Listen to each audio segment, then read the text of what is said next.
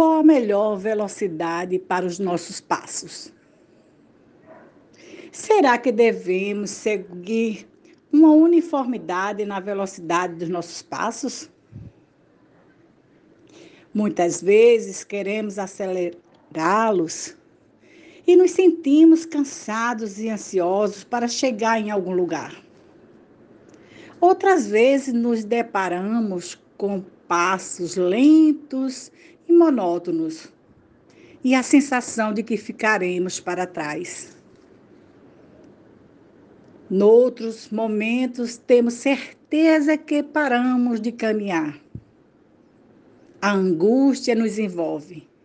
Nossos pés parecem pesados e presos no chão. A tristeza nos envolve e o ânimo se esvai. Mas qual a velocidade a seguir? A resposta estará em nosso coração. Tentemos silenciar e entrar em contato com esta comunicação. E esta comunicação nos dirá se estivermos conscientes e seguros do que queremos e com a programação do roteiro a seguir, então aí poderemos acelerar, sem temer o cansaço e ansiedade, pois neste ato consciente a alegria e a confiança nos conduzirá.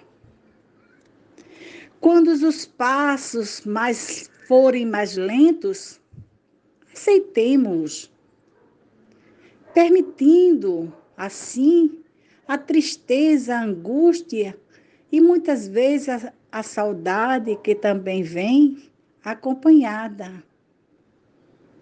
Estes sentimentos nos levam à reflexão, ao autocuidado, ao olhar para si mesmo e fazer a leitura do que realmente precisamos e almejamos mas não devemos nos encher de atividades para disfarçar estes sentimentos quando eles chegarem.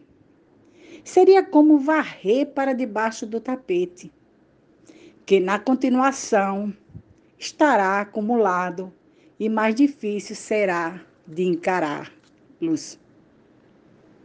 Confiemos em nós mesmos, busquemos ajuda entre, entremos em contato com o nosso irmão maior, Jesus. Peçamos força e coragem de enfrentarmos a nós mesmos.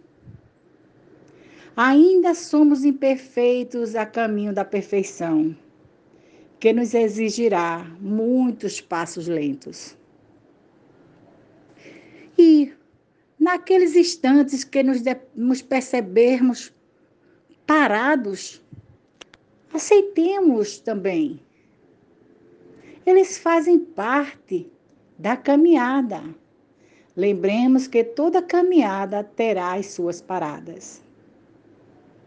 E a necessidade de nos reabastecermos aí se encontra.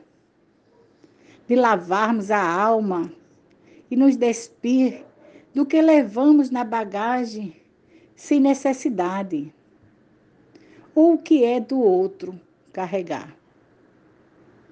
E quantas coisas desnecessárias carregamos e que muito pesam. São os estados de mágoas, medos, raivas, orgulho, vaidades e até a preguiça. E nem nos damos conta do seu peso. E quando não são as nossas próprias bagagens, e sim naquilo que acreditamos que devemos carregar, a, bala, a mala do outro.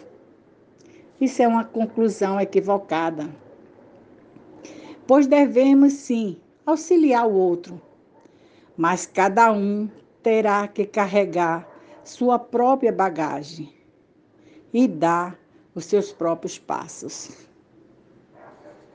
E sem mais me alongar, A ideia de que a velocidade de nossos passos depende de cada contexto que estamos vivenciando.